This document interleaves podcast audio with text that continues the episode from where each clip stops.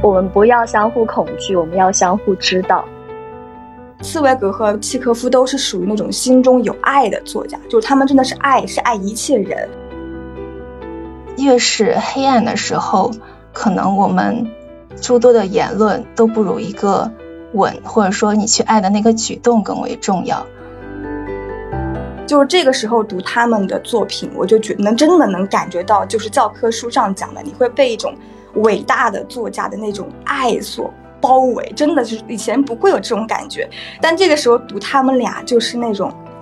就有这种体会，然后我我觉得就是我挺大的幸运的。刚出门走到楼下，当时震惊了，我发现这个世界趁我不在的时候换了一个色儿。有一句话我就拿笔画下来，他就说他当年听到那个邓丽君、罗大佑的歌的时候。他就说那是一种什么东西？他说那是一种可以让你停下来，对自己多看两眼的东西。哎，他就觉得特准确。我觉得其实这个东西也是我现在选择想要去读的内容。一份可以追溯到若干世纪之前的精神遗产，是面对一切世间的压力和紧张时最好的支持和安慰。我相信，一个人如果意识到这种力量之储存。就不必为回忆丰富而高贵的过去所引起的柔情而羞愧，因为在我看来，这类情感恰恰属于人心中较好和较高贵的部分。你好，欢迎收听活字电波，我是小雪。四二三之前呢，我们活字的编辑部同事一起隔空聊了次最近在看什么书的不慌书单。这次聊天的着力点呢，不是为了专门推荐某本书，而是说哪本书在最近给了我们慰藉。所以呢，这期不算安利项，而是分享。因为录制的时候我们被隔离在不同的地方，所以信号偶有卡顿，请大家见谅。那么就请同事们跟听友们打个招呼，也跟大家说一下自己最近在做什么书。大家好，我是呃活字的营销编辑阿廖。呃，也是活字电波，我会经常来客串主持。因为我是营销，所以我这边对的书可就多了。但是可以后面跟大家聊一聊最近读的比较多的书。然后可以请编辑们各自分别重点介绍。Hello，大家好，我是活字文化的卤主，我这边主要负责的是互联网的产品。然后之前我们有上线推出的像戴锦华老师的女性电影的课程，然后包括还有钱理群老师讲鲁迅的课程。今年年初推出的杨丽华老师讲庄子的课程，都是我们这边在做。所以我们这边相当于就是把。呃，老师在书籍上的一些结晶，然后转化成互联网的产品来跟大家见面，这样。嗯，大家好，我是小杨。我这边的书可能大家还见不到呢，因为都是 翻译过来的书，偏历史啊、非虚构社科类，可能要很久之后才和大家见面。最近有一本，一本叫做《白与黑》的书，是关于女性命运的一本书。之后可以，如果关注我们嗯活字文化新书的话，可以看到。大家好，我是小雨，然后我是小活字图画书的营销编辑。听众朋友们有那个家长的话，可以关注一下我们小活字图画书的绘本。我们有公众号，名字就叫小活字。最近呢，有一些比较有意思的绘本推出，呃，包括科普绘本《一杯水》。呃，一杯水适合五岁以上的小朋友读，然后它是讲的一杯水变来变去。呃，另外一本绘本也是变来变去的，叫《猫咪来了》。呃，是我们即将推出的一本新书。呃，讲的是一只猫咪遇见了其他的东西。然后呢，其他的东西突然变成了猫咪，或者是一只猫咪，呃，向其他的环境走过来了，然后其他的环境又变成了一只猫咪。总之呢，是一个非常有意思的给小朋友读的绘本。嗯，听起来有点像那个奈飞出的那个叫《爱死亡与机器人》，然后里面就到处都是猫，这世界被猫全吞没了。然后是我们的然然后，嗨，大家好，我是然然后。我现在有一本书马上要印刷，名字叫《为什么长江如此迷人》。嗯，这本书是由一个中国艺术家联合一名法国记者合著的，呃，关于长江流域的人文地理的考察游记。这部游记的旅程呢，发生在二零零六年。当时呢是两位作者相约逆长江而上，从上海出发，他们两个人时而结伴，时而分开行走，呃，差不多用两年多的时间走完了中国的这条最大的河长江，最后到达长江源头青海。呃，为什么要有这样一趟旅程呢？也是因为当时二零零六年呢，正是长江三峡大坝建成的时候，因为随着库区之后的蓄水完成，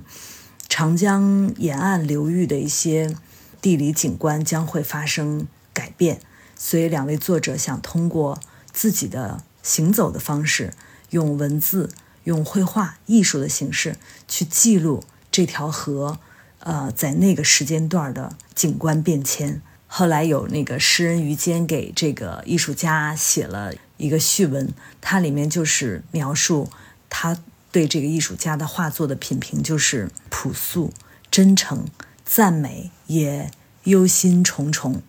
呃，期待大家在疫情反复的当下，有机会能够关注这本书。这是一本视觉和阅读感并存的书。呃，想想说，最开始我们为什么要做这个不慌书单呢？因为我们自己这个本身其实有两个意思啊，一个是源自于呃最近普遍存在的那种焦躁啊和慌乱的时刻哈，呃有时候就想通过读书来克服自己，或者是说通过看书占用自己更多的时间，跟这个胡思乱想抢时间。第二个呢，可能是。看书呢是不必着急的，一本好书呢，它就在默默的等待着哈，你可以随时都翻开它，它都可能给你带来一些滋养。所以面对读书日啊，这个节日性的存在，浩瀚如烟的各种书单之中啊，大家都不要着急，不必慌哈。呃，但说来说去呢，可能我们都曾慌过。我们今天呢这一群活字文化的编辑们呢，我们以前也聊了一个话题，嗯伤感其实就是前一阵心情有一些。闷重啊，压抑的，然后我们就一起聊了一次节目。那个时候呢，呃，天气刚开始变暖，然后现在呢，北京已经快入夏了哈。呃，我想知道，就是大家最近的心情如何了？就是如果也感觉到过那个慌，那个慌的背后是在怕什么呢？嗯，比如说我自己最近是被呃隔离在家，然后我记得聊那期节目的时候，然然后就提了一个很好的一个指南性的一个动作吧，说如果你感觉呃不太舒服的时候，你可以去洗洗脸。哎，果然我这个十四天一定要保持每天早上起来第一件事就是做好洗漱，跟平时上班一样，所以我真的就没有呃因为。隔离会感觉自己跟外界有特别多的那个差异性哈，因为我好好的洗好脸了，然后呃稳稳的坐在自己的那个位置上，然后就开始工作，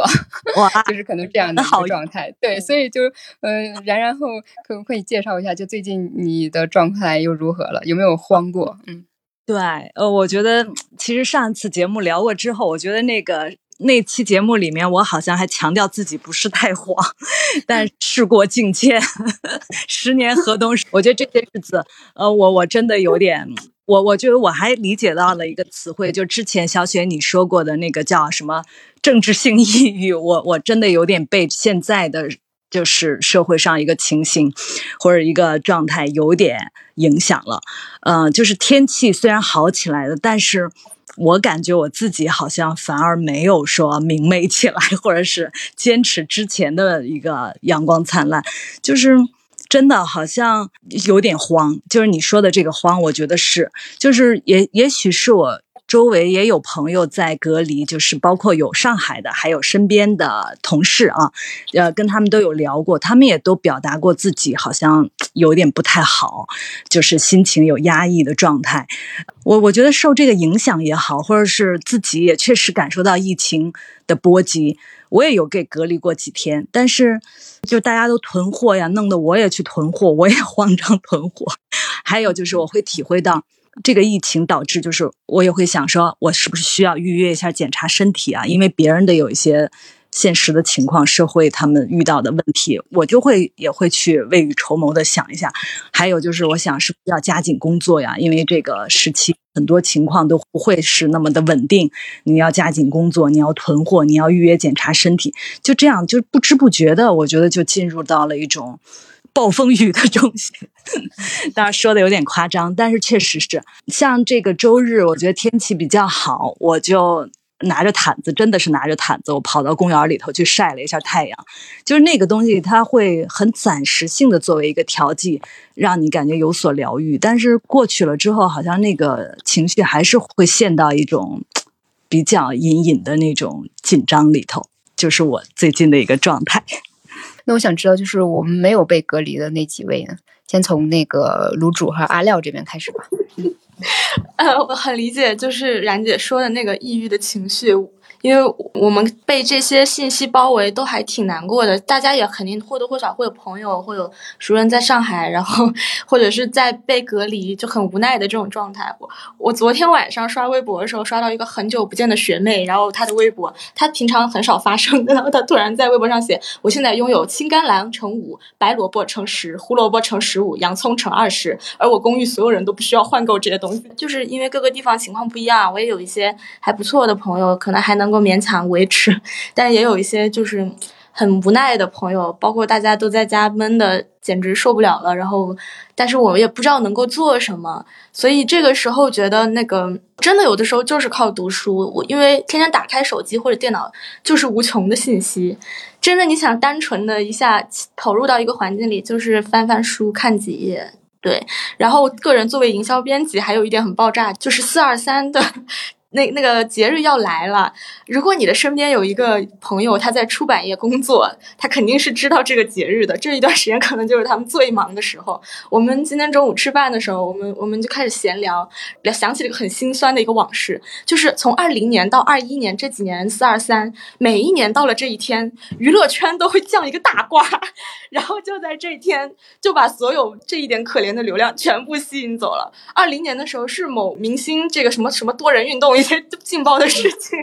二一年的时候，我们还去考古了。今天中午，二一年的时候是某八五后大花潇洒离婚了，然后大家祝姐姐独自美好。然后我在那天，我后来翻到我的微博，我在二一年吧，好像是四二三，我就自己悄悄发了一个仅自己可见还是仅谁可见，我截了很多出版社的那个吐槽的那个那个状态，然后我觉得啊，大家好惨，所以现在就是又焦虑又紧张，所以才说要读书嘛。嗯嗯，我想知道，就是如果你现在的朋友呃比较焦虑，如果你忽然说你看本书吧，你能开的这个是不敢这样说的，没办法，没办法，真的要在只能是给自己的解脱，就是真的要对异地的朋友的话，尤其上海的朋友，我还是想说，哎呀，我能帮他找点啥，有可能送去上海的链接，什么团购的那个订单链接什么，我还能推荐给他，能看看他情况，就是万一他有什么不畅通的信息，帮他畅通一下。真的，你有时候很无力的时候，自己没办法。就自己看本书吧，开解一下自己，暂时逃避一下。其实刚刚那个然然后说到，就是一种隐隐的紧张。其实我觉得最近这段时间，虽然大家可能看上去一切照旧，但是每个个人可能都在做着自己的那种努力吧。无论是像我，我会现在会控制看。看新闻的时间，就是让自己就那个小船不要翻掉，因为一旦看进去了，看太多，好像那个生活又又失衡了。因为你第二天早上起床，还是要继续去上班，还是要做很多的工作。但其实，在较为遥远的，就是另外一端，上海又在发生了那样的事情，你很难不被影响。所以可能。嗯，每个人都在就是暗中努力的去让生活就维持在一个比较稳定的状态，和之前是一样的。但其实，就是内心也多少会受到一些波及吧。但是你其实还一直，我觉得是比较拼命三郎那个状态，好像连读书都是。我之前我跟你沟通过，就是说你最近看什么书，你好像看了好多本书。那是我的一个陋习，就是我会同步看很多本书，然后每一本就是推进的速度，并且是多线交织，就是为了让自己就是能够在不同的对世界当中穿梭，然后放松下来。对，对我也是这样，就是那个手边案头好几本，然后这个书进度极慢，然后有的时候再读读了好几年那种。嗯，小杨呢？小杨刚刚问的问题是最近的，就是这个心情如何吗？没事，你也可以随便就说说你自己。对，我就 先先先想到这个，因为感觉好像每年四月心情都不好，就是突然就想到了那个艾略特他写的一首长诗，最残忍的季节。对，四月是最残忍的季节，好像总要发生点什么事情。今年，哎，这就一堆事儿吧。就前两天还和朋友们见面，都是我以前的一些其他工作的朋友们。大家就见面就聊最近状态怎么样，然后统一的回答就是都 emo 了啊？为什么 emo 呢？统一的口径就是为天下苍生。嗯，就大家最近都是这样一种状态。我自己的话也是受影响，刚大家也都谈了。然后我个人的感觉就是，嗯，其实倒没那么慌了。就之前可能自己觉得慌是更多是关于个人的，现在当你在一个大背景下来想事情的时候，你个人那个慌就会暂时被淹没，然后你的情绪实际上是和大家的心情一起流动的。这个时候很难说是慌了，反而说是一种无力感更强一点，所以有时候就需要从书里面寻找到一些力量。嗯，这个是还得拿的一些状态吧，还得拿一本轻型纸的书，重的书还拿不动，太无力了。嗯，我这个时候反而需要一些重一点的书，我觉得 压压住哈，压住自己啊。呃，小雨说一下自己最近的状态。因为我是上周末刚刚解封，我在家隔离了十四天，然后我记得我刚出门走到楼下，当时震惊了，我发现这个世界趁我不在的时候换了一个色儿，就是小区里面所有的树都变绿了，都抽芽了，看起来就生机盎然的样子。就在我隔离的开始的两周前，北京还是呃还没有多绿呢，看起来好多树枝还是秃的。然后突然一下满眼葱绿，然后还有点不适应，特别好奇，就是如果在家隔离了一个多月的上海的朋友，呃，突然推开门，然后走到大街上，看到周围的环境，会是什么样的心情？确实挺感慨的。嗯，另外就是今天突然看到有一个绘本发烧友的群里的群主，他为了安抚现在居家隔离的朋友们，发起了一个活动。呃，让大家接龙的方式来分享自己最近读书的一些心得体会。因为在家可能你除了居家办公或者带孩子之外，比较有时间或者心静得下来，呃，去读一些书。然后我也关注了这个活动，看到很多很多朋友分享了，就是他最近看的书或者是读的绘本。我发现这是一个比较好的一个让自己就缓解焦虑的一种方式吧。因为通过书里面的一些一些信息，或者是别人的对人生的经历的感悟，或者是故事，真的还蛮治愈的。就在目前这种大家 心慌的状态下，我觉得今天咱们聊这个话题还蛮有意义的。其实正是小雨刚才说到那一点哈，就是也许我们就是在无意中翻起了某本书哈，包括我们这一期的标题“这世界真好，不让你只活在现在”。这个也是我就是最近无意中翻起的一本书里的一句话哈，呃，其实它是周志文老师的《冬夜繁星》里的一句，但是呢，我读的也不是周志文老师的《冬夜繁星》，而是那个洪子成老师的一本就是学术作品集，他说是读作品集，在这本前言里，其实他就说我们阅读的时候，有的时候喜欢混合自己的感受在其中哈，但有的时候他这本书里呢。就是说，我要以这个作品出发，然后去谈这些作品本身的一个事情。然后，这个《冬夜繁星》这本书的一个介绍，它其实是在周志文老师虽然不是古典乐或者音乐的专家，但是他在里面描绘了他自己呃听那个古典音乐的那个感觉。然后他说：“这世界很好，不让你只活在现在。”他这个前后文说的是什么呢？以赛亚·柏林去世了，然后施纳贝尔也早死了，但是这世界真好。不让你只活在现在，总有那些已逝的人、已过的往事让你想起啊，想起以赛亚·柏林，他的书就在案头，随时可以翻开来看。然后想起施纳贝尔，我就抽出他一张演奏的唱片来听。就我当时呃读到这一行的时候，我觉得从那个洪子成老师的这个读作品记的他这个前言，始终让你谨记的那条以作品为中心，又回到了以自我为中心。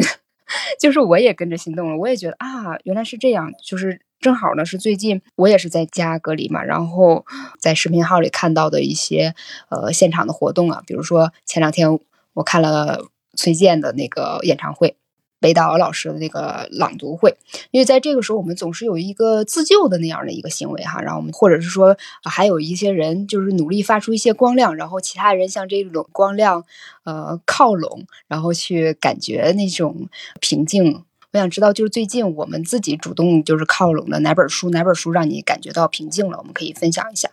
因为刚刚说我是营销嘛，但其实所有编辑同事们的书都会有跟我的有合作。呃，不过我自己有一本，就恰好又是我们新书，对我有夹带私货，但是又是我刚好最近觉得特别能缓解焦虑的一本书，就是我们有有一本就叫《土里不土气：知识农夫的里山生活》。一听就是感觉是在这个回归田园牧歌生活的这种讲这个故事的书，但其实它我觉得特别好一点，就是它真是那种很不是加了滤镜的那种在回归田园的生活，是非常硬核的。就简单说一下，因为这两个作者他们呢，本来是在留学在国外的时候认识的，但他们两个人都是就是学生物吧，等应该也是这种比较高知 群体了。回来以后，但他们对于这个自然的热爱就走到一起，后来就在北京京郊，从平原向丘陵过渡的那块地方，就找了一块小地方，就是农舍，在那里定居，一住就是住了七年。而且他们特别硬核的是那种真的就是自给自足，就不只是说我种个蔬菜什么，可能他是。工具都是在集市上面找老师傅定制，然后来来学习，来一点点弄。他们家的厕所都是那种循可循环的那种。自己搭的生态厕所、生态旱厕，就是不臭、没有味道，然后所有肥料又能集中利用，特别牛。呃，之前还有好多媒体来采访他们，大家肯定可以理解为什么我会喜欢这个书。你完全就是躲进那个世界。这个书它就会讲农耕生活需要哪些技能，就是像小孩见到一个新世界一样，发现有这么多种工具，然后他要重新学习。还有就是技能以外，他会讲啊，那我们在这个山里会遇到什么样的小朋友，什什么样的小客人，他会把。呃，蛇呀，就是你想象好像离我们自然生活特别远的东西，什么豹猫、昆虫都写出来，但是它却不是让你觉得面目可憎的。他会讲，比如说某些蛇，它可能真的神龙见首不见尾的，你你就只能看到在某个洞里面突然出现它的尾巴。有的蛇可能真的冷不丁会出来咬你一口，但是大部分它们都是真的是对庄稼有有益处的，等等，就让你颠覆很多对这些野生动物的理解跟想象。所以我就讲他们怎么种植完了以后收获。它有一段有一个。整个部分都是菜谱，就全部都写他呃什么什么从尼泊尔大厨那里学来的某种调料啊，然后运用在他收获的那些蔬果上。家常菜，比如说家传红烧肉怎么做，然后他们还有尝试各个国家的这种美食做法，他就把那个菜怎么样转化为美食，然后写成了这个食谱。对。因为他那个书里不只是就是文字而已，他好多好多画跟那个摄影，是这个作者他们，我估计可能也是因为生物学的底子啊，他们手绘那些，就是哪怕比如说手绘那个我的厕所怎么搭的，然后他把那个图解都给你弄出来，你可以想象，哪怕没有照片，你也可以完全明白它是怎么运作的，它那个架构是什么样子。然后那些蔬果，他说有些蔬果长得歪七扭八的，好像我们现在市场上看到都特别精美的那些什么规则的那些黄瓜、西红柿，但是它在它的地里长出来有。很多是可能进入不了商品市场的，但是却仍然味道很好的歪七扭八的西红柿啊、辣椒啊，他就给你画出来，就特别可爱。所以真的就是看那个书的时候是可以，嗯，有一个逃避的作用的吧？就你就感觉那是另一个世界。这本书也是现在刚刚出来，好多好多照片，我们觉得印的还都挺好看的，那个呃什么手绘图啊什么的。所以到后面也可以大家关注一下吧。我觉得我们后面也会尽量推荐给大家。哎，阿廖，就是正好我记得他说那个各种比较丑陋的果子，专门给他们起了一个名哦，它叫丑菜百出是吗？是这样对，丑菜百出就特别可爱。长茄、长茄三叉戟、土豆回旋镖、中分西红柿，它全部都是这种名字。它的小标题。他讲蛇的时候就叫蛇精病，就是害怕那个惊吓的惊，就他们怎么吓到了。但其实其实他觉得蛇不应该是这么害怕吓人的东西，他们也很可爱。就有一些可爱的标题是这样起的，特别活泼。这本书刚刚那个小雪说到说读书就是根据自己切身的感觉来去书中寻找共鸣，还是说把书里面的内容当做是一个。呃，另外一个课题，然后跟自己保持距离的去接触。其实我自己有一个感悟，就是我看书的时候啊，如果就是身边的生活都是那种盛世太平，自己心态非常的澄明的时候，我会看一些就是偏理论性的或者社科的书。我觉得我能够消化它们。那如果当我比如说这样的时刻，我内心其实有一些动荡，我的情绪不是特别的，就是稳定，我会特别想读一些，就是比如说。偏艺术类的小说呀、话剧啊，就是有情节代入的，然后跟自己的境遇有一点点相关的书。然后我最近就是在看一本老书，就是茨威格的那个《昨日的世界》，就是因为前段时间我看他一部电影，就是讲茨威格在流亡到最后他自杀的那段时间，那个电影叫做。呃，黎明之前那一两那一几年的生活吧，就截取他几个片段，他最后是如何在他就是流亡到呃巴西之后，他离乡背井，然后对于往日的那个欧洲的繁盛的光景彻底没落之后的一种慢慢走向呃寂灭的一个过程，就他拍的特别的克制。然后其实我读茨威格，我是。读的比较少的，我对他的印象就是茨威格的书，比如那个《人类群星闪耀时》，或者是什么一个陌生女人的来信那种，他的笔法是特别繁复而且非常的夸张的那种。其实茨威格不会让你觉得，就是当你的生活很美满的时候，特别是物质生产也特别发达，你会想这个人怎么这么夸张？我反而想找一点就是虐心的，或者是。暗淡的东西来读，但这个时候我就特别想读茨威格，然后就找到他那本就是《昨日的世界》，那个就是他在最后的晚年，就是选择跟他的夫人一起服毒自杀的时候的那几年的一个回忆录，讲他最开始对欧洲的那种。就是物质非常繁复，然后每个人都爱好和平，然后每个人都充满了爱的那样一个状态。慢慢的，如何那个欧洲大陆是滑入到一战，然后滑到二战，整个世界陷入一种失控。然后他去观察当时的各种社会名流，他自己的生活，然后那种看完他之后，你会觉得我其实还我我们的这种感悟只是一颗小橙子，已经如此大的。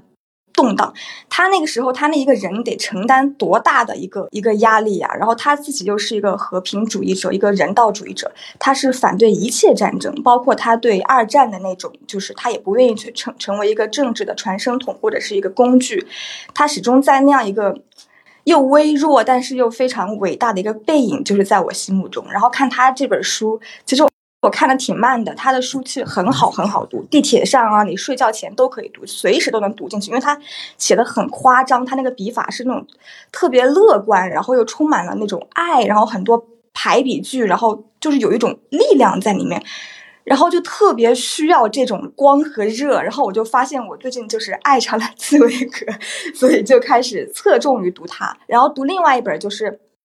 契诃夫的那个话剧，也是看那个冰口的电影，就驾驶我的车里边，就是他呃有引用那个他的一个剧本叫《万尼亚舅舅》，然后我觉得茨威格和契诃夫都是属于那种心中有爱的作家，就是他们真的是爱，是爱一切人，就是这个时候读他们的作品，我就觉能真的能感觉到，就是教科书上讲的，你会被一种伟大的作家的那种爱所。包围真的就是以前不会有这种感觉，但这个时候读他们俩就是那种，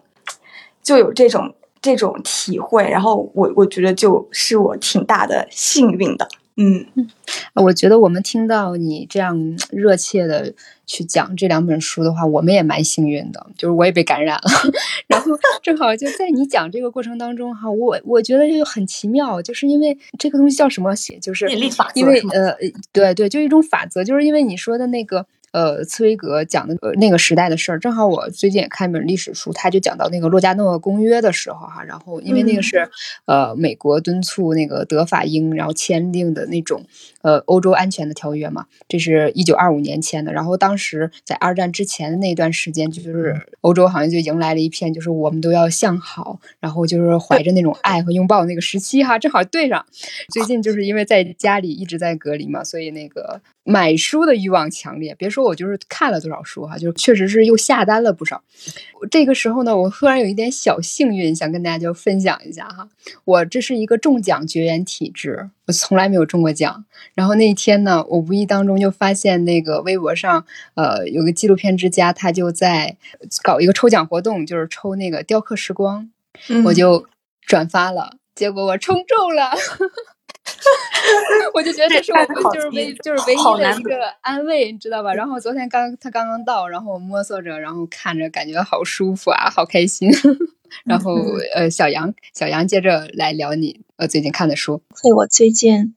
太忙了，没有时间看。但是会会在和别人的谈话讨论当中，不断的就是谈到以前读的一些书。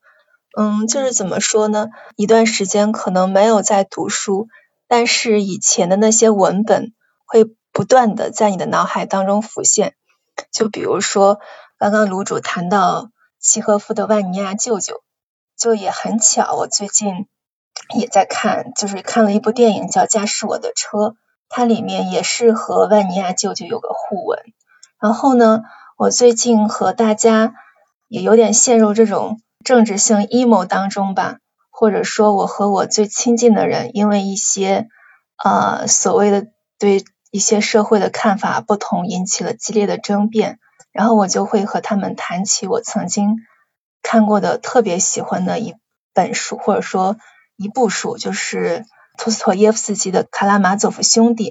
我自己就是特别喜欢这本书，是因为我读它的时候，正是我刚上大学的时候，处于一种。极度迷茫，或者说一种有点无根的一种状态当中。当时读了这本书之后，就是没日没夜的读，废寝忘食，除了读这本书，没不想别的事情了。当时就产生了一种很强烈的一种精神高潮，以至于后来我在想很多很多事情，写很多很多文章的时候，都会不自觉的，就是回到《卡拉马佐夫兄弟》这本书当中。这本书我觉得大家可能应该都了解，我就不讲它的故事内容了。它里面尤其让我印象深刻的是，里面有一章叫做《宗教大法官》。嗯，最近为什么谈起它来了呢？就是它里面，因为刚刚卢主谈到说有一个非常让人感动的片段，就是《万尼亚舅舅》里面谈到作家对人类之爱的这种体悟。我看这一段的时候也是这样子。那个片段是这样子，就是《卡拉马佐夫兄弟》里面的其中有一个兄弟是老二，他向他的第三个兄弟老三讲了一个自己杜撰的有关自由的一个故事。大概呢，就是说十六世纪的时候，那个时候大概是耶稣被钉上了十字架之后，又过了一千多年，然后那个时候基督重新以人的形象出现在了西班牙。那个时候，西班牙也是宗教统治最严酷的时期。然后基督来的时候呢，人们认出了他，就很神奇这个事情。基督接着就向人们展示种种奇迹。就在他向人类展现奇迹，人民对他万分拥护的时候，有一个人就是宗教大法官，他那个时候是作为上帝的代理人，也算是人民的某种代理人吧。他突然出现了。就把这个象征着爱与和平的基督关到了阴森森的大牢里面。当天晚上，这个宗教大法官就来监牢里面，就是秘密来看这个基督，然后他就控诉基督以真理和人类幸福的名义，他就说：“你当时在很多年前将自由赋予人类，为此还拒绝了撒旦的多次诱惑，你这么做是错误的，因为你并没有。”赋予人类正当的自由，反而是给他们增添了一种无法控制的自由。对于人类来说，安静或者说是面包，这是最重要的东西。你赋予人类过多的自由，这其实害了他们，使人类的精神永远承受着一种自由的折磨。你表面上看来是希望人类能够自由的相爱，能够追随自己所认为的正义、和平、爱等等。但是你这些给予人类这么多的东西，反而造成了一种可怕的负担，这会使人类陷入无边无际的忧愁和苦难当中，这是错误的。其实他就是通过这种有些概念的置换，让这个基督向他者嗯臣服，就是说你给予人类这些东西是不对的，人类最需要的其实是面包，人类最需要的是心灵的稳定，你不应该给人类过多的自由。但是在那晚，宗教大法官说了很多很多之后，基督的回复是没有一个字，他只是默默的去亲吻了一下宗教大法官，然后就是这个宗教大法官最后也放他走，默默的走到了黑暗的大街上。这是那个宗教大法官故事的结局。嗯，我看完就是我和在和别人在沟通很多事情的时候，就谈到了这一点。我是觉得他杜撰的这个故事看似好像很抽象，什么也没有说，但是他在某种程度上也给我带来了某种心灵的抚慰。就是说，越是黑暗的时候，可能我们诸多的言论都不如一个吻，或者说你去爱的那个举动更为重要。很多时候，其实不管你就是遇到什么样的事情。不管是大环境还是你心灵怎样，你都首先是先以最基本的爱的这个出发点去拥抱你身边的人以及更多的人。嗯，我先和大家分享这么多吧。嗯，小杨是一如既往的温柔哈。接下来是小雨继续。呃，我是刚刚听卢主分享了茨威格的书。然后我就想起来，我最近不是最近，其实其实已经过了好久了。寒假的时候看茨威格的短篇小说，就是那本《一个陌生女人的来信》。我第一次看他的书，当中有一篇短篇，深深的吸引到了我。然后这个短篇名字叫《卓人的秘密》，就是看了这个故事之后，我能特别能够理解为什么这本书引用了一一个诺贝尔文学奖对茨威格的一个赞誉，说他。驾驭语言的能力极极为的纯熟，嗯，《卓人的秘密》这个短片虽然没有一个陌生女人的来信来的那么的著名吧，但是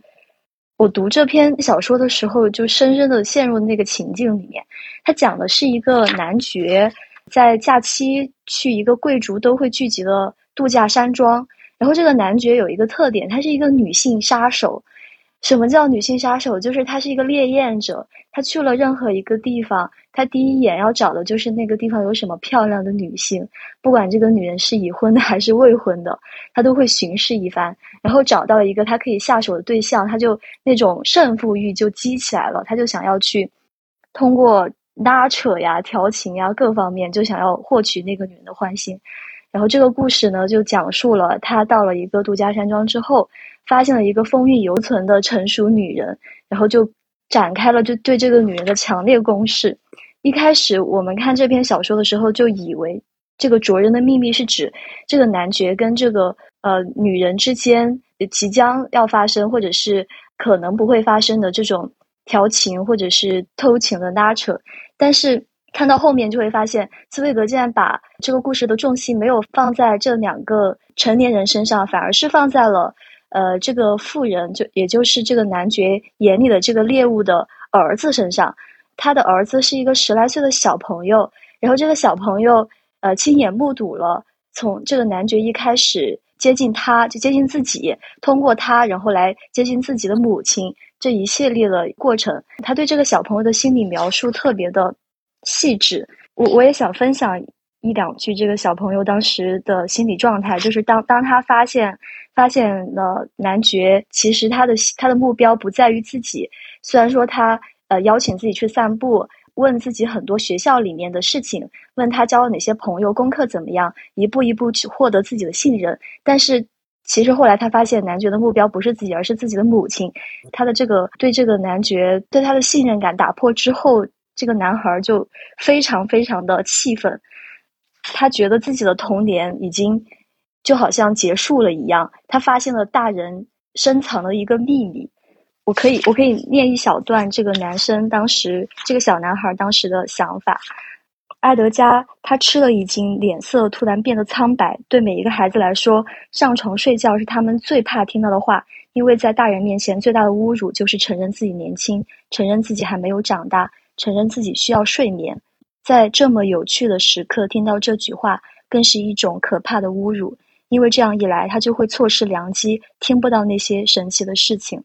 就分享这么一小段吧。我之所以要分享这个故事，是因为我呃，我最近看了另外一本书，也是讲小朋友就是青春期的一些经历。然后这本书还蛮出名的，它叫《成年人的谎言生活》。嗯，《成年人的谎言生活》它的作者艾兰娜·费兰特写了另外一套书，特别出名，就是《那不勒斯四部曲》，然后改编成了。呃，特别火爆的电视剧《我的天才女友》，《那不勒斯四部曲》，它也是描述了两个小女孩的童年，她的青春期怎么度过的，然后怎么从一个女孩成长为一个女人。然后在我最近读的那个呃《成年人的谎言生活》里面，也是讲的一个女主人公叫乔瓦娜，她的青春期也是经历了非常呃剧烈的家庭变化，然后他怎么从开始一开始崇拜大人、信仰大人，然后到后来怀疑大人，再到建立了自己独特的价值观。然后我最近在家隔离，然后看了这套书之后，就回想起了我自己的成长经历，就会从自己的经历，然后到作者对一个小朋友心理状态的精准的描述里面。非常有那个同感的感觉到自己青春期的变化，以及对大人的那种态度的转变。所以隔离的过程当中，能够静下心来读这么一本书，然后对自己的成长经历有所反思，然后再通过呃这些比较伟大的作者，他们对这些就是孩子的这个心理状态的精准的描述，以及超越一般人，用自己比较批判性的眼光去。嗯，看待小朋友和大人之间的关系，然后来解读比较超越性的一些成长的那种经历，我我觉得还是对我来说收获蛮大的。说完了。我我觉得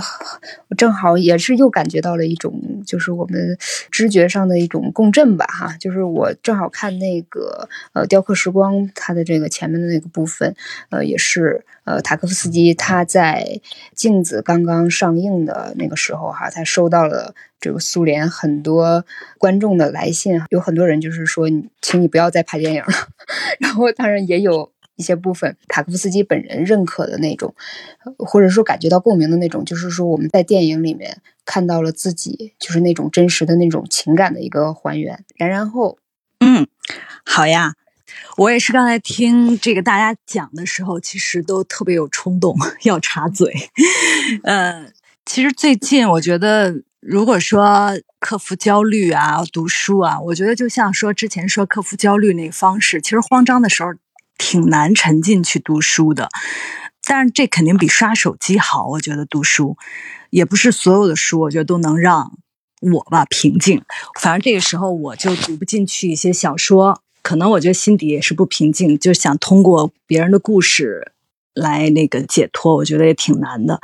嗯，我想说，就是小雪，你今天这题目，刚才我就想插话，就说这世界真好，不让你只活在现在。我觉得这个时间，这个现在这个词，我想用我自己最近的一个事儿，就是来 验证一下，说一下。就是我最近也是整理这个旧书卖嘛，就扫码这个书卖多抓鱼。我就发现，哎，好多书啊，当时就是非常畅销，啊，我买了很多，完了回来也都没看，塑封也都没拆，我就想，哎，这个时候就把它卖掉吧。就卖的时候发现一本老书，就是也是很早时候买的，就是王朔的一本《无知者无畏》，现在可能没了，这本书也不不知道能不能出了。就之前其实当时买的时候也都是读过的，但是没有什么印象，也就对这书名有点记忆。觉得很多时候拿这书名去验证一些经历的人事儿，觉得哎，无知者无畏，不认。谁的时候就会拿这个 去定义一下，是一本很小的书，我就翻了，我就重新翻了一下，我就发现说，为什么验证你的这个题目，真的有的时候这个书是需要时间的，就是你当年读呢，就是一个读，其实是无感的，也可能源于你自己的年龄，就是你对于他书里头，比方评他评论嘛，这本书也很巧，就是现在在看，我就发现他那个书的目录都是以我读，呃，我看。我敢，我自己曾经见过一个读书笔记的文件夹，就是全是以这种“我敢”“我看”“我想”去去做的标题，所以这个也是让我哎，前两天我一看我好激动，我说哎，这不知不觉的就暗合了哈，这个东西，就是说我在现在再去看它这个内容的时候，我就觉得啊塞，需要时间，就是当我。成长或者经历了很多事情，或者时间时代也变了，你就会发现他当年你对他觉得他评论别人特别义愤填膺，就觉得他就是一刺儿头，看谁都不顺眼。但是现在我在看，我就觉得哇塞，这个时候你就尤其在现在这个时间看，你就觉得好淋漓呀！你会为他里头就是很直接的一个表达表述敢说，就是那个真特别打动，就是。反而就是特别符合我现在的这个心境，我觉得就像刚才卢主讲的也是，你会寻找到一些可能能暗合你当下心态的一些内容去读。就他这里头就是呃，他比方开始有一段有一句话，我就拿笔画下来，他就说他当年听到那个邓丽君、罗大佑的歌的时候，他就说那是一种什么东西？他说那是一种可以让你停下来，对自己多看两眼的东西。诶，他就。觉得特准确。我觉得其实这个东西也是我现在选择想要去读的内容，是吧？就是你会这个东西一下呃撞击你这个感受心呢，这个大脑，你就是你就觉得你会用书里的东西，你对照你自己经历，你自己的一个感受，你想去呃比较，你去体会。我觉得这个挺是我去选择所读内容的一个标准的。再一个就是呃，刚才也讲到说，我们既然是谈书，也因为自己的职业的原因，也是做书。我也是从这个小书呢，我就看到一个什么，就是它。前面有一个编者的前言，我就会体会说：哇塞，真的，我对当时那个编书的那个编者还是有点佩服的。就是你会感觉到一个编者的水平，就是你能发现他作为一个编者，他能发现好，他也勇敢，他也是想把他觉得好的，或者是他觉得什么百花中的一花啊，百家中的一家推荐出来。而且编者本身，你会能感受到他文笔也好。就让我呢，就又想到说，我们现在都叫自己为小编，我觉得真的现在真的是小编。就之前我不知道这个编辑是一个什么身份，但是就像刚才大家讲到的一些书，我觉得以前真的都是大编辑家在做书，那个是不一样的，真的是时代不同了。就是我们现在可能人人都能当一个自媒体的编辑，但是之前可能这个是需要门槛的，所以也意味着，就当时我们为什么对现在这些老书。那个信息和知识，它好像是有差异的。这也是还又引申了啊，就是又有一个那个延展，就是我因为扫码这个多抓鱼，我就会发现当年我买书，我那些感觉到我应该看的一些很小众的书，我发现你现在去扫多抓鱼的话，你会发现它的价格好像那个折扣就稍微的高一些，那个价值就高一些。而当时我买的时候，它是排行榜上很畅销的那种内容。啊，现在他都会给你提示说，这书我们不收，或者说我们收太多了，现在不要了。哎，他也让我有一个呃思考，就是说我们去做书的时候，我们怎么样去选择这个内容，我们怎样去包装这个内容，它真的是有一个规律和逻辑，或者是讲科学在里头的。这是我最近读书感受，当然还有那个读书，我觉得我也是同步递进，我我的那个床头啊、客厅啊、厨房，包括。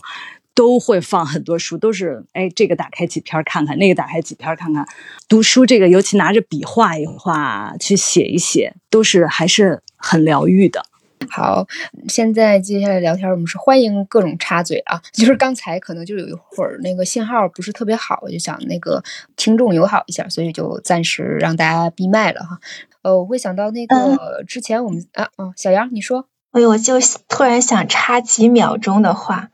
因为刚刚二三 是的，里面就是刚刚提到了，就是关于这个只活在现在的理解。我突然想到了我和最近另外一个编辑的交流，就是因为他最近在做一本书，叫《四大圣哲》嘛，讲的是古代先哲的一些思想对我们现在的一些启发和领悟。然后我那个时候正在看一本书。呃，叫《狱中书简》，是德国的一个学者叫彭霍费尔写的。他就是被打入狱中之后，他的朋友后来把他的一些书信整理出版了。然后我当时看书正好看到一句话，当时非常激动的就把这段话发给了那位编辑。他说他也非常有共鸣。这句话我觉得对于阐释这个题目，说这世界真好，不让你只活在现在。是非常好的一个互文，是这样说的，嗯，一份可以追溯到若干世纪之前的精神遗产，是面对一切世间的压力和紧张时最好的支持和安慰。我相信，一个人如果意识到这种力量之储存，就不必为回忆丰富而高贵的过去所引起的柔情而羞愧，因为在我看来，这类情感恰恰属于人心中较好和较高贵的部分。嗯，就是我对这个不只活在现在的一个理解。好，插播完毕。我我作证，当时我我们的这个编辑同事刚好现场在一个那个书新书活动现场，然后他。当时收到那段话还挺感动的。后来 他要上去做讲书嘛，他也是编辑，所以他就现场还给就是在场的，包括在直播的观众念了那段话。他说当时他也很感动，所以把这句话也拿来分享，也是他做编辑的一些甘苦 体验。没有，我就插了这么一点。我刚好想你说了，我才知道原来是你。就是我们在最近读书的时候，我觉得这个状态肯定是跟以往还是有所不同的。比如说这个特殊时期，就是有没有可能，就是我们想向作者要一个答案，就觉得小杨刚才说读《卡拉马佐夫兄弟》的时候，可能隐约的有那么一种感觉哈。但是我觉得有一些人可能他总是抱着那种时时。我需要净化我大脑的那种期望、期待和可能，所以这个时候就会比较集中的，嗯，想上进一把。哎，我不知道大家最近读书有没有这样的一个状态？哎，我想到了我一个读的最近读的书，就是有一点要答案的意思，因为我一开始被种草就是被他的那个。话题嘛，那个书就是叫《逃避自由》，它就是一个呃弗洛姆的哈，啊对对对，弗洛姆的《逃避自由》。然后一开始种草也是因为就是人家介绍这个书就在探讨自由的话题，但是它有个写作背景是当时也是就是二战期间嘛，然后。那些欧洲、欧美的知识分子就陷入了很大的一种焦虑跟反思当中，他们也会觉得，哎呀，我们这个光荣的民主传统、自由传统这么多年了下来，最后竟然又被这样的独裁者这么荒诞那就把就世界大战了，他们也会有精神反思。所以他们就是在这样的背景下，这个弗洛姆他是从这个心理和精神分析啊等等这些角度探讨为什么。这些人，他们不少是精英，为什么还能够去主动的投向集权、投向那个强权，呃，一个一个团体，而，去放弃掉自己的自由自主？然后我觉得啊，这个话题还挺有意思的，就去怀着一种。要答案的心情去看，因为也是会困惑，就是关于现在我们可以怎么思考我们自己怎么掌握自己的自由。大家都说这个自由是有的时候绝对的，有的说相对的，然后他又怎么去划界限？但其实，在读的过程中的话，会觉得，嗯，因为他这个书就这样，就前面他其实把他的那个序言读完以后，你其实知道他要表达的是什么。他后面是很具体的，在用宗教改革时期，还有后来。应该是用了一个某个时历史时段，他去具体的分析，他用做一个案例再来分析。但是他的观点可能你在前面他就亮出来了，所以更多的时候，他就是一个对我来说读这个书就不是要一个答案了，怎么说？它是对一种确证吧，就是给你鼓劲儿的，让你确证你心里面的一些犹疑。然后再一个就是还是我说的，它就是一个编织了一个网。有的时候读这个书。我也不知道我读进去了什么，它很多历史背景的东西，很多很多细节我也不了解。但是拿起那个书的时候，就意味着我去进到那个作者编织的那个那个用文字编织的世界里了，我就进到那个逻辑里，可以暂时不要管外界的那些东西。这个时候就不是嗯怀着那么强烈的要答案的心情了，完全就是沉浸一个体验。我就觉得现在大家老在追求沉浸式的这个那个什么戏剧啊或什么，其实你有时候拿起一本书，它就是可以达到这种沉浸的效果，就是沉思的效果。我也不是特意吧，就是也是想到了。其实我读书也不是想要一个答案，其实更多的时候读书只是想要一个过程。比如说最近就是觉得自己很萎靡，就会想要去读一些书。而那些书其实很多情况下并不是新书，都是旧书。就比如说最近没有读书，但是我会把一些之前看的几本书，会把它们不断的翻一下片段。我特别想推荐的有两本，一本就是《希腊人左巴》，是一个希腊作家写的，后来有被翻拍成过电影，还有同名的音乐。还有一本书是也是俄国作家写的，嗯，叫《金蔷薇》这本小书。看，就是它的介绍一般都说它是一本关于写作的小书，但其实你读的过程当中会发现，它并不仅仅是关于写作，而更多的是关于人生。就是我读这样一一些书的过程当中，我会觉得我可能读之前心里是混沌的，可能心里可能还期待着，觉得也许会想找到某种答案，但是会读它过程当中，你的心会慢慢的稳定下来。因为这些书怎么说呢？它不是那种思辨性的书，而更倾向于生活或者说人生类。而且它的书的一个主题的一个倾向，都会让你觉得比较向上或者实在，就是有一种脚踩在土地上的感觉。就经常会有一种外界的信息很纷乱，你觉得你就在半空当中飘摇，没有实际感。然后读这些书，当就觉得你一个脚是。慢慢慢慢慢慢的开始踩在地上了，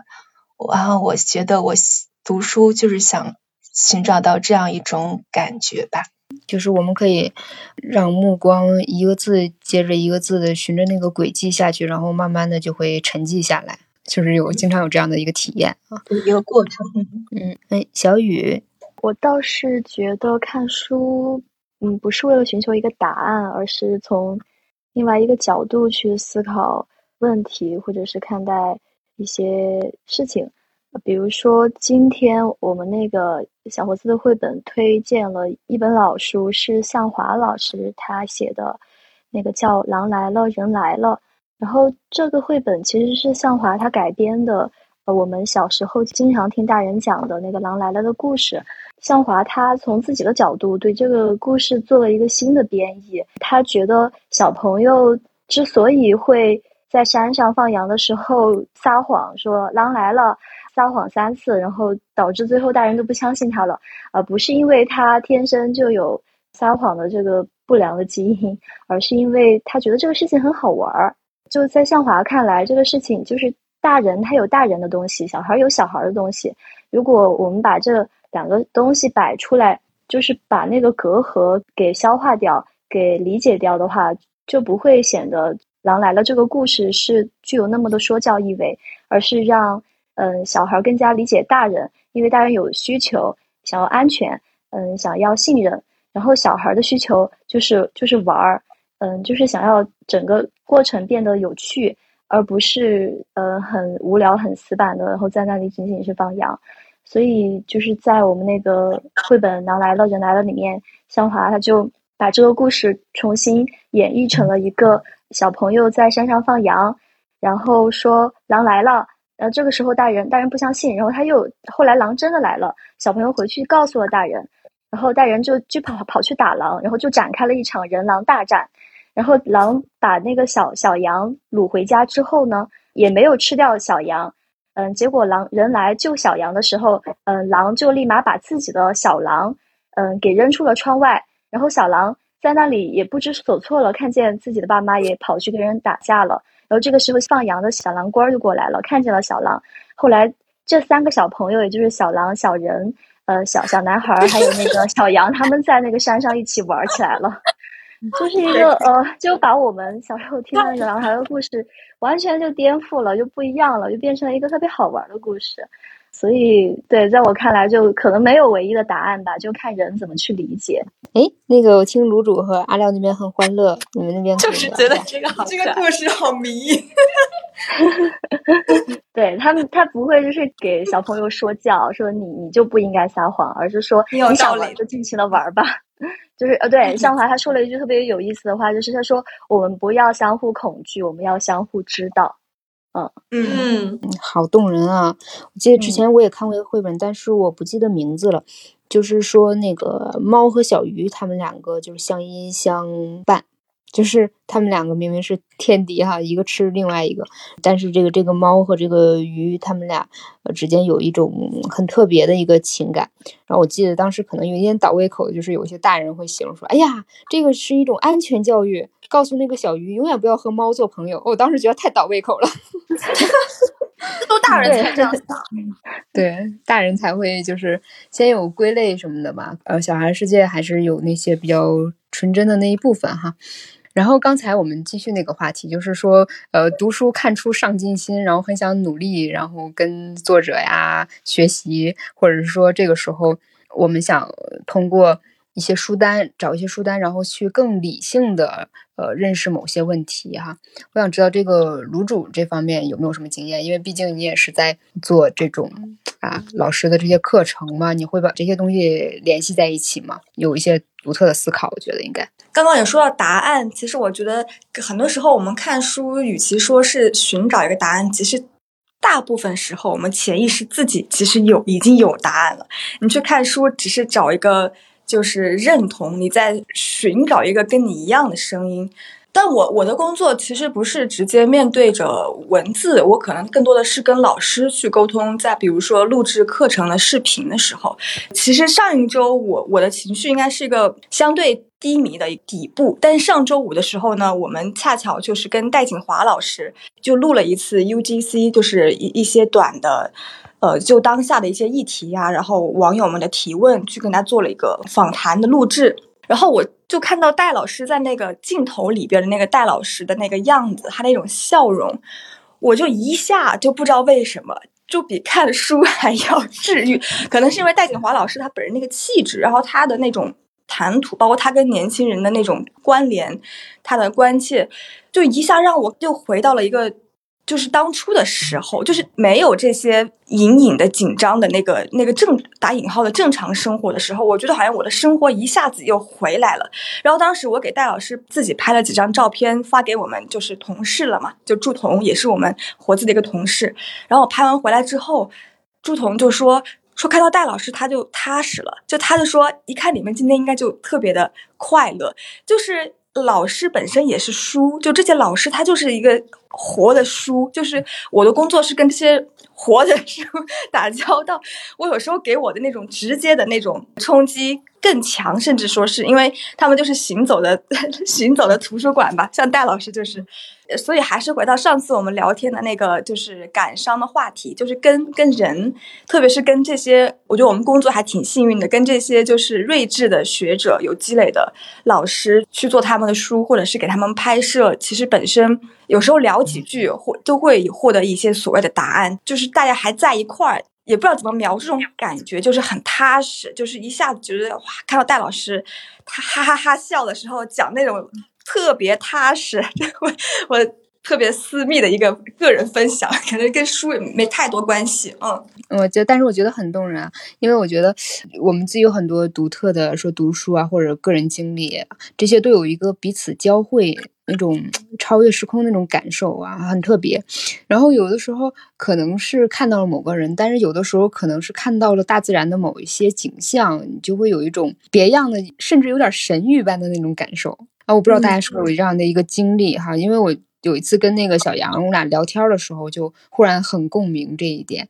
就是因为记得他好像当时有一次，应该是在研究生复试的时候吧。小杨，你可以上线来跟我们接着聊一下，就是你当时的那个比较特别的感觉。其实你要不提，我都忘了这事儿了。就是当时 我自己也忘了，就可能当时我你是谈到了某个话题，我突然想起来了，那大概是我。本科读研之前，他也不是面试，就是我当时正面临着一个人生重大的抉择。我的本科学校当时是不能保研到我想去的那个学校的，但是其他的学校我都是有资格保研的。那样就意味着我我可以省下来半年的时间去干其他的事情。但是呢，我当时又只想上那个学校的那个专业。我就是在面临抉择，我要不要去考一下这个试？考一下很有可能就失败了，因为那个也不好考，就是可能几千人竞争，就面临着就录一两个人这样子。当时也是很难以抉择。然后我当时抱着一种保底的这种想法，就是去那个学校提交了一下这种保研材料的过程当中，我带了一本书。其实我也知道提交那个材料没有用，人家肯定不会要的。我就带了一本叫做《牧羊少年奇幻之旅》这本书。这本书，其实在后来我和朋友们交流的时候，大家都觉得这是一本畅销叫什么鸡汤书，不值得一看啊。但是在当时的我看来，就好像给了我一种某种巨大的心灵慰藉。我当时我记得是在一个湖边。那个水碧绿碧绿的，我就拿起那个书，等通知还是什么，我然后在那里看，里面就写到什么，就是一个牧羊少年去远方去寻找宝藏嘛，但是在路上遇到很多艰难险阻，最终的结果他其实也没有说到底是找到了还是没有找到，他只是描述了这个详尽的心理过程。当时呃里面有一些话吧，大概就是说，当你追寻你的天命的过程当中。很多东西都会为你让路，大概是这么个意思。我当时就很受抚慰，我觉得既然我想做这个事情，我就想去读那个学校那个专业，我为什么不试一把呢？如果我就是选择一种非常轻便的，可能在别人看来这样会省很多力气的方式去了另外一个地方，我可能觉得之后会后悔。不管这个过程当中会遇到什么事情。我总算也算是追逐了一次次的天命吧，然后我就当时就想明白了，回去我就把那个这本书里的一些话摘了出来，写放在我的笔记本上。其实那个时候我开始准备考试已经很晚了，那个时候已经是九月底十月初了。如果按考研来说，胜算真的就是我觉得自己也没底了，但是我就想做这样一件事情，就每天看两眼那个那几句话，然后继续复习。最后其实这个考试的过程我心里也不是感受特别好，但是最终的结果是达成心愿了，就是这么一个挺奇妙的一个经历吧。那本书虽然说在我现在看来，我觉得。它可能在大家的眼中是一本鸡汤书或通就是怎么样的书，但是在当时确实对我是非常有意义的。嗯嗯，在当时好像推了你一把那本书。对，我也想分享一下。我刚刚听到就是小杨老师就是分享那个《牧羊少年奇幻之旅》这个书给你带来的心灵力量，我也想补充一下我我自己。也是通过这本书获得了某种心理安慰。虽然它被人 称为鸡汤畅销书，但我觉得有时候就看这个心灵鸡汤类的书，特别是有这种灵力的书，还是真的能够给人带来力量。然后我当时看这本书，其实也是很早就看了。然后我的情况是，我在上一份工作，呃，工作的不是很开心，状态特别不好，甚至有点抑郁的倾向。然后我就一直想要换一份工作，当时投了很多简历。大概有二十多份吧，都没有任何的回音，直到就是投给活字这边，对，投了之后，然后就有回音了，就是要面试，当然是电话面试，因为当时我在另外一个城市，呃，电话面试之后呢，也没有回音，呃，我心里面就很沮丧。然后后来二零二零年初疫情爆发了，当时这边可能有一个编辑同事要离职，就缺那么一个新媒体编辑的岗位，然后这边的老师就说我要不要先在那个。过渡期的时候，在线上实习一下，因为我没有任何新媒体编辑的那个工作相关的工作经历，然后我就在线上实习了差不多有两个月左右。嗯，后来终于就是这边的老师觉得我的工作态度啊，或者是各方面都还是能够基本达到要求，就问我愿不愿意来北京。然后当时我收到这个 offer 的时候，啊，当时心里面简直就感觉。看到了光，我要又要用这一句话看到了光。虽然说过于天真，但是确实现在回想起来非常非常的开心。也是，那天晚上我发了一个朋友圈，就引用了刚才小杨说的那个《牧羊少年奇幻之旅》的那句话，他的原话我刚搜出来了。他是这样说的：“当你真心渴望追求某件事物的时候，整个宇宙都会联合起来帮你。”虽然说这这其实并不是简单的，就是你。单纯的靠运气获得了这个机会，你也付出了你的力量，但是有有这么一个机会摆在你面前的时候，就就觉得真的是值了。之前付出的一切都都是值得的。这句话其实也让我联想到一个广告，就是哎，真的就是有的时候这个文案哈，它它这个力量就是还真的挺强大的。因为那个就是哪一个鞋的广告吧，就中央五体育频道的那个，就是说如果你知道去哪里，然后全世界都会给你让路。啊，就有点像啊，对，就是就是就是你真的不得不承认，就是这种力量，对，他是鼓励你，他是把你往前推，就是让你去做你渴望的事、渴望做的事情。那个力量就需要那么一把推劲儿，你可能最需要的就是就是踏踏出那第一步。经历好像都是被互相召唤起来的哈，就是我也是刚毕业的时候就比较迷茫，然后因为第一次脱离集体嘛。就是大四啊，或者是说研究生毕业什么这些阶段，为什么会如此迷茫？因为你第一次脱离了一种被安排的生活，你第一次拥有自由选择你未来的时候，你就会有很多那个迷茫。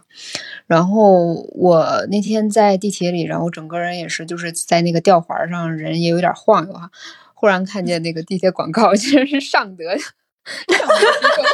竟然就打下这样一句话说。什么总有力，总有一种什么东西在你迷茫的时候给你信仰。什么学习是一种信仰，对对，就是学习是一种信仰。然后我想啊，对啊，我还得接着学习。虽然刚毕业，但还要接着学习。这个时候我忽然就很想 Q 阿廖，是因为什么呢？我有一次，我刚才就提到说，就是是一本书，或者是说一个大自然的某个景象哈。我们这里也不是说，因为我们是呃做编辑的或者喜欢看书，就觉得自己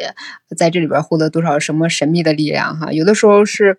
一景一物也会给你这样的感觉，就是有一次我在鼓楼东大街，就是随便走哈，然后呃从一条特别细小的胡同就走进去，当时正是一个黄昏，然后我走到底的时候，忽然看到了静穆在那里的那个鼓楼，然后忽然觉得啊，他在他会说话，他是那样的 沉迷哈，然后在那个历史里，就是在那个黄昏里端庄的那样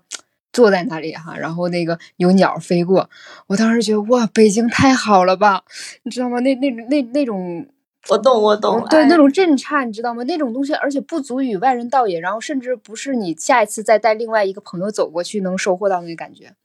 就是你自己一个闲逛，然后你说带点紧张吗？也没有，带点焦虑吗？可能也有，因为你是一个人嘛，然后走在陌生的地方，然后你忽然看到了这样的一个景色，嗯，那那当时的那个震颤的瞬间，因为我为什么提到阿廖？因为阿廖他自己非常的会安排自己哈，他就住在这个鼓楼广场。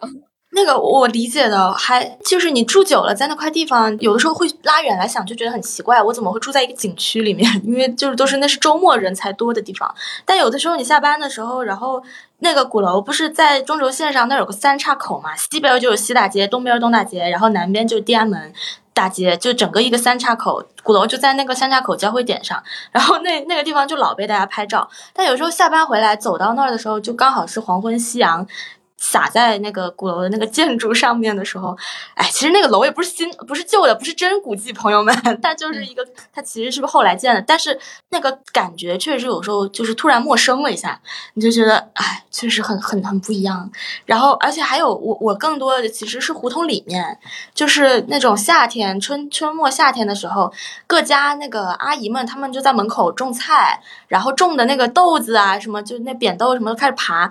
什么瓜呀，开始爬架子了，就特别绿翠绿的时候，又很干净的时候，没什么人的时候，走到那种拐到小胡同里，我会觉得哇，生活真好，你就觉得住在那里还挺好的那种感觉。卤煮呢？卤煮更是一个热爱胡同的人。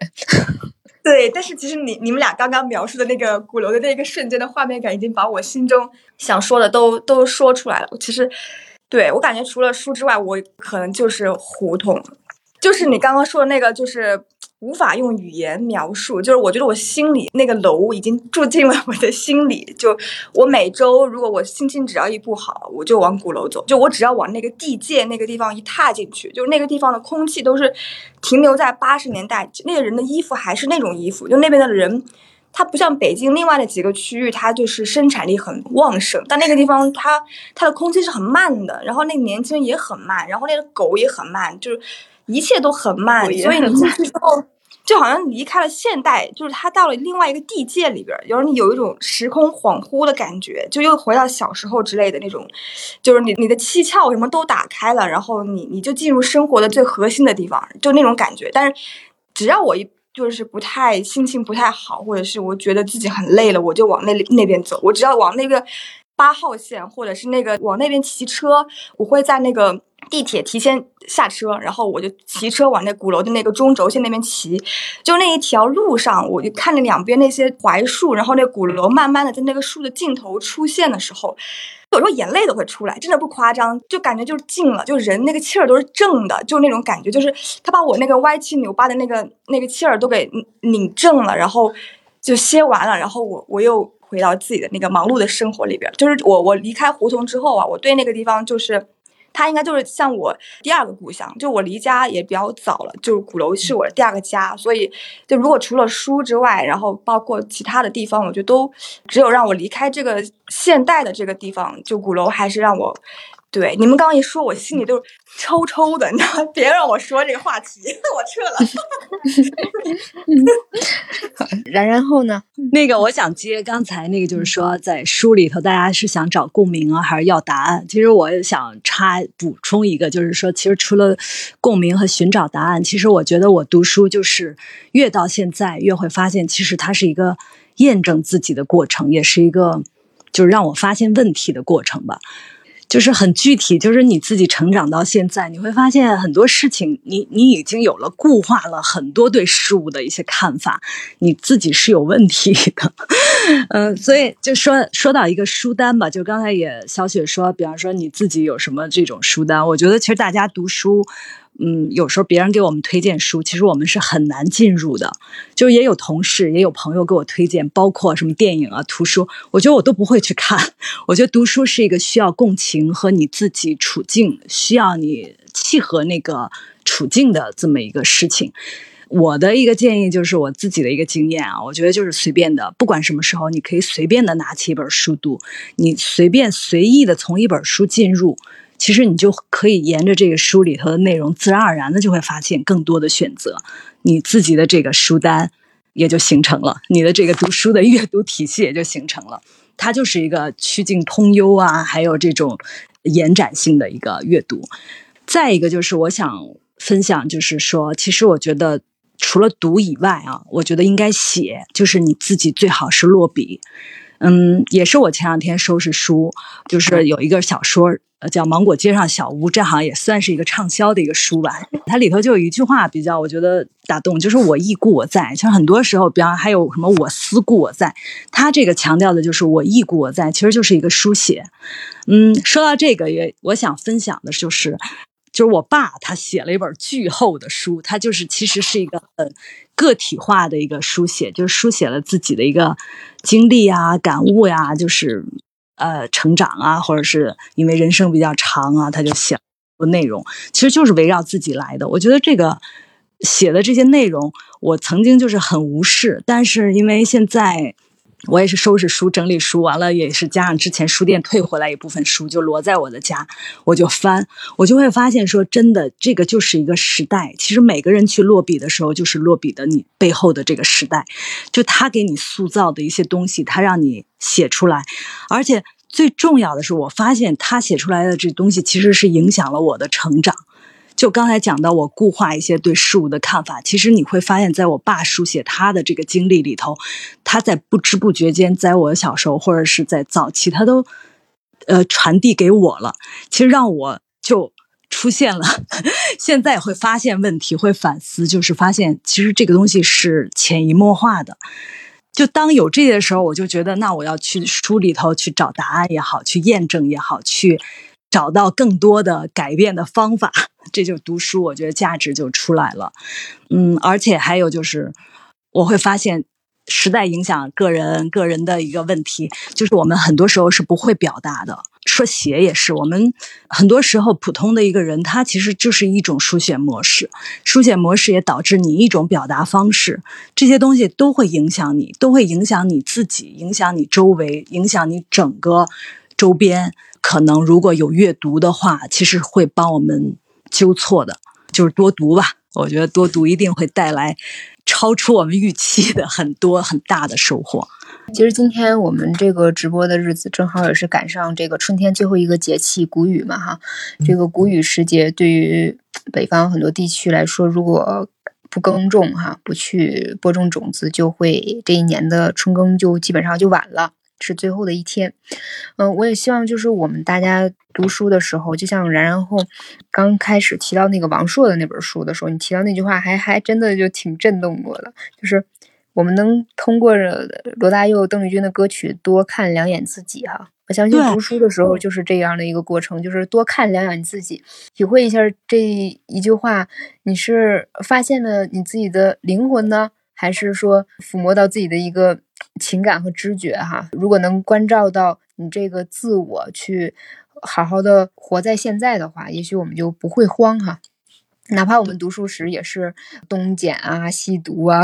就是呃得随手抓来来读，但是这些总归是跟一些美好或者是一些启发相伴哈。我们都会因为这些读书，最后会拼贴出一个更新的自己哈。然后呃，也还是我们这个。标题我自己还真喜欢这个句子，就是这世界真好，不让你只活在现在。我们可以跟过去的那些很多经典的作品，呃，去超越时空的去感受它在呃用什么样的那种爱去抚摸你啊，嗯，触摸你，嗯嗯，谢谢大家今天的参与，然后也喜。呃，感谢各位呃一直在呃陪伴着我们的听众啊，希望今天我们的呃直播给了你一点收获啊。然后也不知道你会记得哪一本书，但是像然然后说的，你要有自己的体系，你随便读哪本书，只要你开心就好，千万不要被四二三各种大量的这些书单被吓到啊，然后就一本书都不想读。对对，嗯，对，找那个最有缘的书，谁在你面前 就把它捡拾起来。brown